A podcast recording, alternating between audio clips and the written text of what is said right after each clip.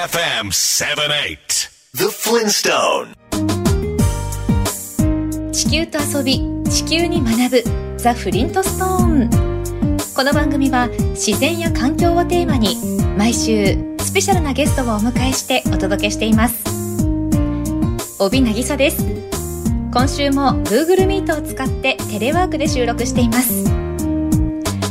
さて最近動物園に行ったりしましたか？私は最近はなかなか行く機会がないんですが小さい頃は千葉市動物公園によく連れて行ってもらいました。そんな動物園の人気者にキリンがいますよね。キリンを見るたびにどうしてあんなに首が長いんだろうといつも不思議に思っちゃいます。そんなキリン国内の動物園で何頭くらい飼育されていると思いますか？今は意外に多くて200頭ほどだそうですよ。一方生息地のアフリカ大陸にはおよそ12万頭ほどいるそうです。キリンは長い間一種とされてきたんですが2016年の遺伝子解析で4種に分類されたということです。その4種とは北キリンアミメキリンマサイキリンそして南キリン。とはいえキリンが1種なのか4種なのかは研究者の間でも意見が分かれるところで今後の研究によってまた変わる可能性もあるそうです。新たな研究発表を首を長くして待っていたいと思います。今週のゲストは東洋大学助教でキリン博士として知られる郡司めぐさんです。子供の頃から動物特にキリンが大好きだった郡司さんは好きな動物の研究をしたいという強い思いで大学に入学。27歳の時にキリンの研究で念願の博士号を取得。キリン博士と呼ばれるようになったそうです。今日はそんな郡司さんに知っていそうで知らないキリンの不思議や生き物のユニークな進化のお話を伺います。Bay FM The Flintstone Nature is beautiful The beauty that cannot be man-made ベイ FM から帯渚がお送りしているザ・フリントストーン今週のゲストは東洋大学助教でキリン博士の郡司めぐさんです郡司さんは1989年東京と生まれ東京大学大学院から国立科学博物館、そして筑波大学を経て、現職の東洋大学生命科学部の助教として活躍。専門は解剖学ほか。2019年には、キリン解剖記という本を出版、話題になりました。そして先頃、新しい本、キリンの蹄、人の指、比べてわかる生き物の進化を出されています。それでは早速、キリン博士にお話を伺っていきましょう。郡司さんは2016年にキリンには8番目の首の骨があるという論文を発表され注目されました。改めてこれはどういうことなのかご説明いただけますか？はい、えっ、とまあ、キリンと私たち人って同じ哺乳類というグループの仲間なんですけれども哺乳類に含まれる動物っていうのは基本的に、まあ、首の長さにかかわらず首の中にある頸椎っていう骨の数が、まあ、みんな7個っていう、まあ、体づくりの基本的なルールが存在しています。で、はい、キリンであっても私たち人であっても、まあ、クジラであってもその首の中の頸椎っていう骨の数は、まあ、みんな7個っていうふうに、ん、まあ、今までの研究で分かってきたんですがあの、まあ、いろんな動物園からこうキリンの遺体を検体していただいて、まあ、内部の筋肉の構造であったり骨の構造であったりっていうのを調べていくと、まあ、確かにキリンはその頸椎という骨の数は7個なんだけれどもまあ、実は他の動物ではほとんど動かない胸椎っていう胸の骨が、あのよく動いていてでそれによってこう7個の頸椎とあと1つあの胸の骨がこうグニグニ動くことによってこう頭の位置とか首の位置っていうのをあの動かしてるんだということが明らかになりました。で、えっと、その、えっと、胸の骨っていうのがまあ、あたかも8番目の首の骨みたいに、まあ、振る舞っている動いているんじゃないかということであのキリンは、まあ、これまで私たちと同じような首の骨格の構造をしているっていうふうに考えられてきたけれども、まあ、やっぱりちょっとこう首が長くなって柔軟に動くようになるのに関連した構造の変化が存在するんじゃないかっていうことが、えー、明らかになりました。うん大発見ですよね。そう そうですかね。うんあの解剖によって明らかにされたっていうことですけれども専門は解剖学でいらっしゃるんですよね。はいそうですこの病理解剖とは違うっていうことでしょうか？そうですねあの病理解剖っていうのは一般的にこう、まあ、なぜ亡くなってしまったのかっていう、うん、まあ、いわゆる死因を調べるために、まあ、行うものです。で多くの方が多分解剖って聞いてイメージされるのはこの病理解剖かなというふうに思うんですけど、あの私が行っている解剖っていうのはえーとまあ、なんで死んでしまったのかというよりも、まあ、それぞれの動物の体の構造がどんな風になっているのかっていうのを調べてでいろんな動物の体の構造を比較することでこう動物が進化の過程で体の構造をどんな風に変化してきたのかっていう、まあ、その進化のプロセスみたいなものを明らかにしていくといったようなことをやっています。Feel the breeze with the pleasure of music. Bay FM 78 The Flintstone ベイ FM から帯渚がお送りしているザ・フリントストーン。今週はキリン博士の郡司めぐさんにお話を伺っています。解剖することによって新たな発見につながっていったというわけなんですね。解剖と言っても、郡司さんが取り組んでいらっしゃるのは、比較解剖学というものなんですね。郡司さんは全国の動物園から亡くなったキリンを検体という形で託され解剖するそうです。キリンに限らず動物の亡骸は大学の研究用として、または博物館に骨格標本を展示するような教育普及用として活用されるとのこと。郡司さんは年間3頭から5頭のキリンを解剖。これまでに46頭の解剖を行ったそうです。あんなに大きなキリンの解剖はさぞかし大変な作業だと思ったんですが、郡司さん曰く、キリンはスレンダーな動物なので楽ではないけど体の割にそれほどではないとのことでした。郡司さんが先頃出された本、キリンのひずめ、人の指、比べてわかる生き物の進化には、ご専門のキリンの研究成果も引用されています。キリンの大きな特徴というと、何と言っても長い首になりますが、これも進化なんですよね。はい、あのそうですね、まあ、進化の結果として、えーまあ、長い首っていうのが持つようになったという感じですね。うん首が長くなったのは高いところにある木の葉っぱを食べるためというふうなこと、ね、そうですね。あの、まあ、いくつかの仮説があの、えー、ありまして、あの、はい、その仮説も本書の中でこういくつかご紹介しているんですけれども、えー、あの、まあ、なんとかのためっていう表現こうすごくわかりやすいのでよく使うんですけど、うん、まあ、実際の進化っていうのは何か目的があって、まあ、これがしたいからこうなるみたいなことがあのできているわけではやっぱりないんですね。私たちもこう空飛びたいから羽欲しいなと思っても、まあ、そんなものが生えてくるわけではなくてやっぱり体はそんなに自由に変化できるものではなくてあの、まあ、私たちの祖先にあたるような生き物から、まあ、変えられる部分がちょっとずつ変わって、まあ、今の多様な生き物っていうのがこう生まれてきてるんですけどあの、まあ、キリンの場合はこう首が長いあの個体っていうのがまあ、例えば長生きできたりだとか例えば子供をたくさん残せたりだとかっていう、まあ、生きていくのに有利なポイントっていうのがどうやら長い首には存在していてでそれによって、まあえっと、首が長い個体は個体が産んだ子供は、まあ、やっぱり首が長い子が多くてでそれが何世代も何世代も積み重なることで、まあ、最終的に首が長い子ばっかりに、まあ、なったというふうに考えられてます。はい首も長いですけど足も長いですよねキリンって。はい。大人のキリンの背の高さとか足の長さっていうと大体どれぐらいなんですか？そうですね。大人のキリンだと、まあ、オスとメスでちょっと背の高さ人と一緒で違うんですけど、はい、あのまあ、大体4メーターから5メーターぐらいですね背の高さは。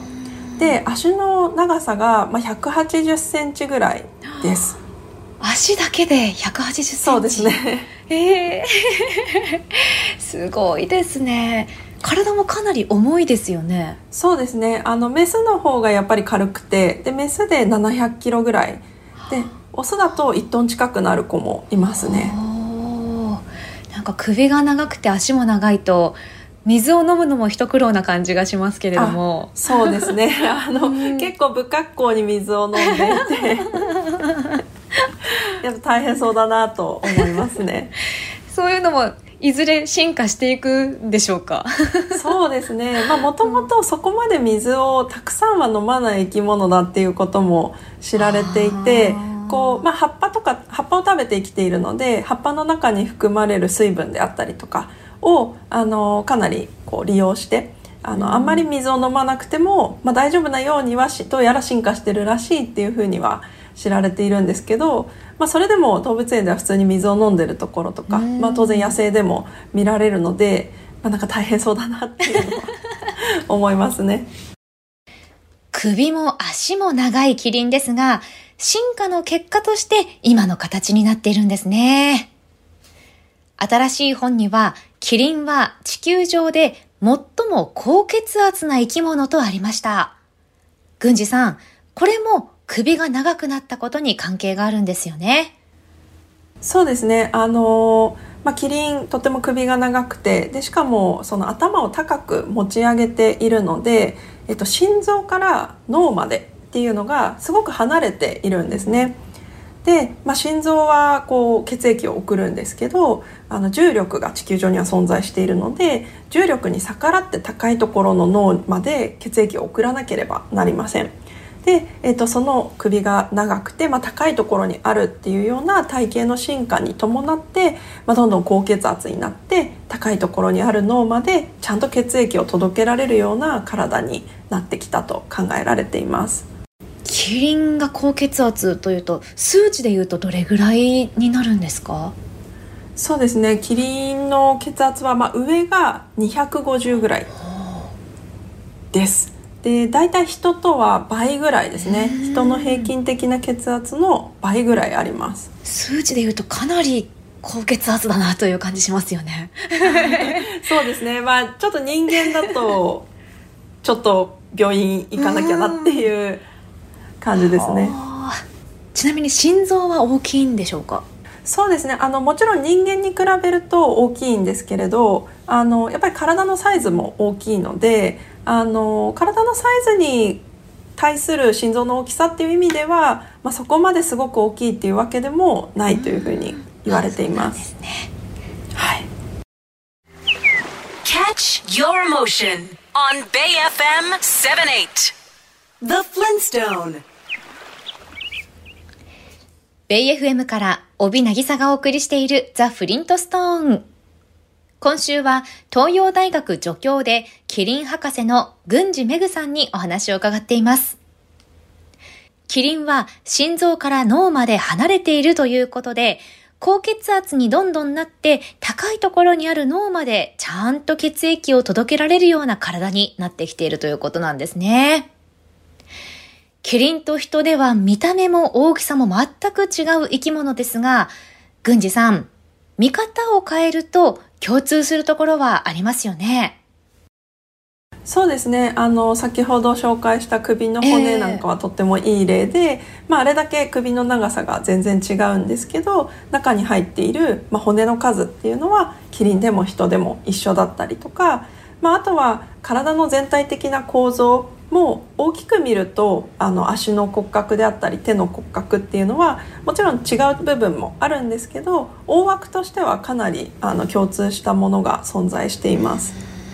首の骨以外の共通点というとどんなところになるんでしょうか？そうですね、まあ、例えば、えっと、手足の骨格の仕組みとかでいうとこう、まあ、外からこう生きてるキリンをこう眺めているとこう足の真ん中ら辺にこうまあ関節があってですね、あの私たちの膝とはちょっと逆方向に曲がってるんですね。であのよくですね動物園とかでなんかこうキリンの膝って人間とは逆向きに曲がってるんだねっていう風にこうお母さんとお子さんとかで、あのお話しされてたりするんですけど、まあ、実はですねあのそこはキリンの膝じゃなくてあのかかとなんですね。で私たちも、そうなんです。でキリンの場合はかかとが足の真ん中ら辺に実はありまして、で私たちもあの膝とかかとって、まあ、逆向きにこう、折れ曲がってるんですけど、あのキリンの場合はですねその足の真ん中にかかとがあって、まあ、ちょっと膝みたいに見えるので逆向きかなというふうに思うんですけどあの実はかかとなので人間と同じような曲がり方をしてます。で膝はですねもっともっと高い位置お腹の近くに実はありましてで、まあ、なので膝の曲がる向きとかかかとの曲がる向きとかっていうのは、まあ、実は骨格の構造からすると、まあ、人間とよく似た。でただプロポーションは随分違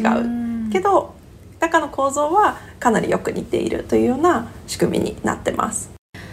本では生き物を解剖して比較することが非常に重要だと書かれていましたけれどもやはりそれは進化を知ることにつながるっていうことですか？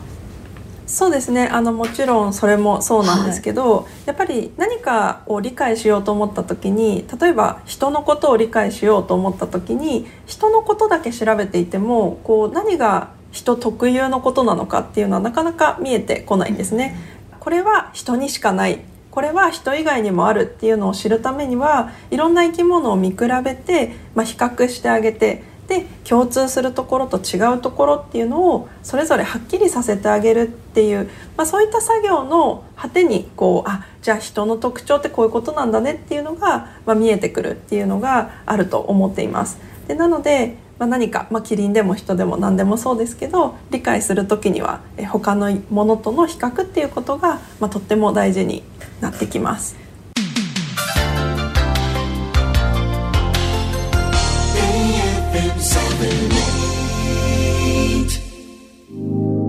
Bay FM The Flintstone Blue Planet Full of life and color Our home Mother Earth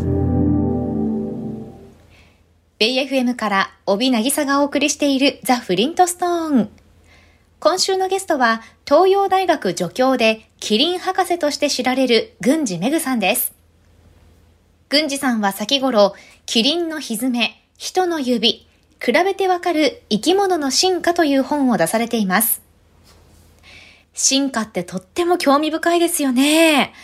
見た目が全く違うキリンと人にも共通点って様々あるんですね。郡司さん、生き物たちの進化とは環境に適応していくのが進化なんでしょうか？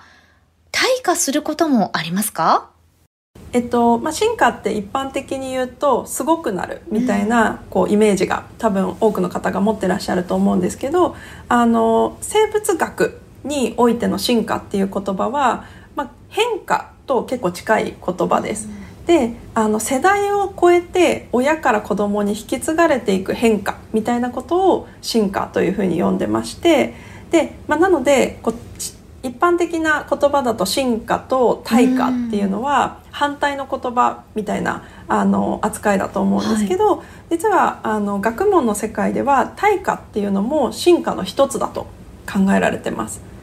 なので基本的に生物学の進化っていうのはまあ、体の構造だったり行動だったりさまざまな部分がこう変化してでしかもそれがこう親から子へと引き継がれていくようなあのその変化のことを進化というふうに呼びます。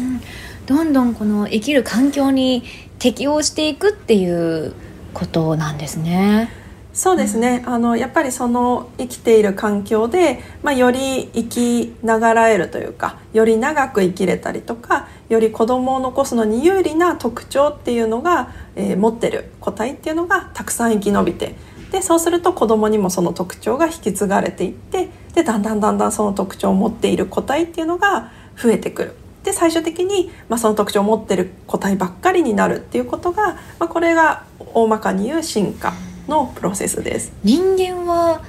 まだ進化の途中なんでしょうか？そうですね。やっぱり人間もあの変こうここ何千万年の間にもあの変化があの起きているというふうにあの考えられているのでやっぱりあらゆる生き物はまだ進化の途上にあると進化の途中であるというのは言えるかなと思います。でただですね人間の場合はその環境を自分たちに合わせて作り変えるっていうことがもうできてしまっているので、まあ、例えば自分たちがこうちょっと過ごしにくいなっていうような場所でもまあ、建物を作ったり洋服を着たりとか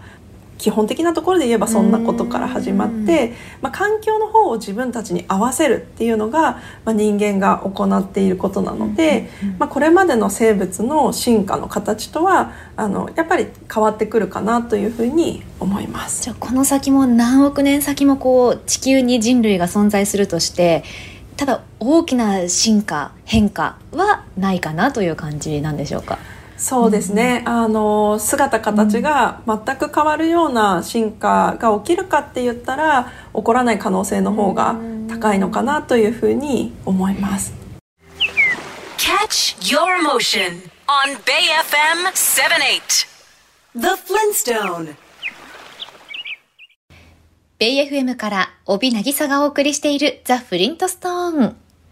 今週はキリン博士の郡司めぐさんにお話を伺っています。生物学的に言うと、進化というのは変化ということなんですね。つまり対価も進化の一つであるんですね。郡司さんは解剖学をご専門とされていますが、ご自身にとって解剖学とは？私は普段、まあ、生き物の体の中をまあ、調べているんですけどさっきの比較の話ともつながってくるんですけど、まあ、いろんな動物の体の中を調べて、まあ、それぞれの動物がどんな風に進化してきたのかっていうのをこうたくさん見ていくと、まあ、そこと、まあ、自分の体ですね、まあ、人間の体っていうのを、まあ、改めてこう見比べることにもつながってあなんか人ってこういう生き物なんだなとか、まあ、自分ってこういう体なんだなっていうあの動物を通じてなんか人間だったり自分のことを改めて見返してきたっていうのが、まあ、解剖学をやっていく中で自分がすごく感じてきたことなので、まあ、なんかこう自分と向き合ったりだとかなんか体ってやっぱりすごいなとかこう生きていてこうご飯を食べる寝るとかこうっていうそういう日々の当たり前の活動の中にもなんかすごいことっていうのがいっぱい詰まってるんだなっていうのを改めて分からせてくれた学問です。では最後にキリン博士として今後やりたいことを教えてください。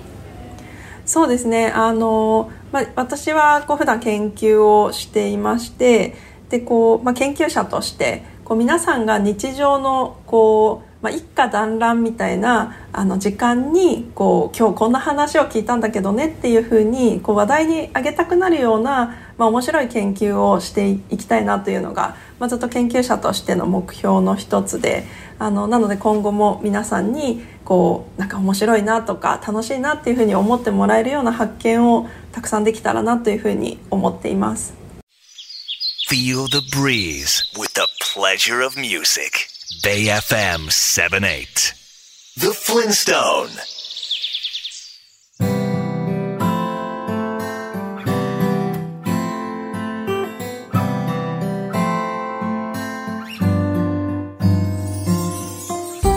今週は東洋大学助教でキリン博士の郡司めぐさんにお話を伺いました。日常の一家団らんのような時間に話題になるような面白い発見ができたらと郡司さんおっしゃっていましたね。ぜひそんな大発見期待しています。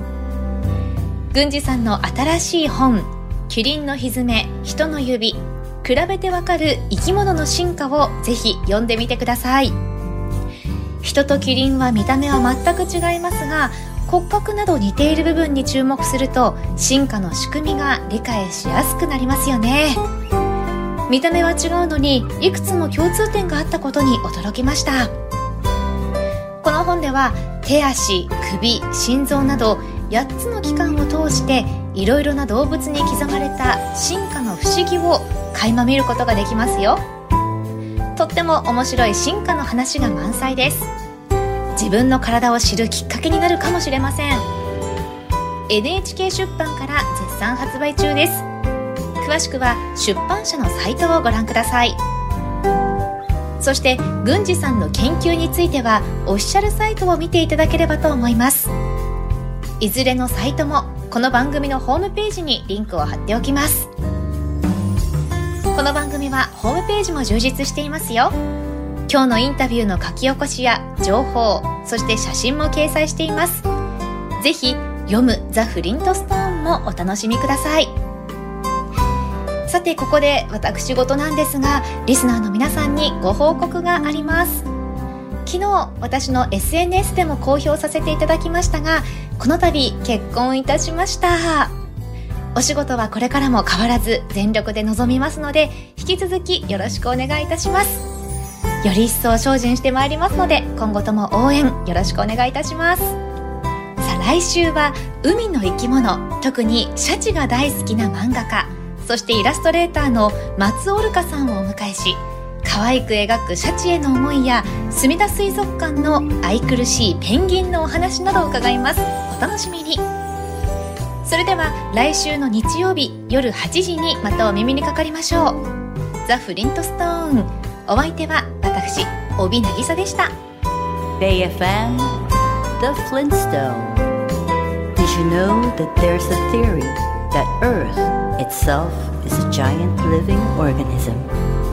Keep in mind that just like all living creatures, we, mankind, are a part of nature.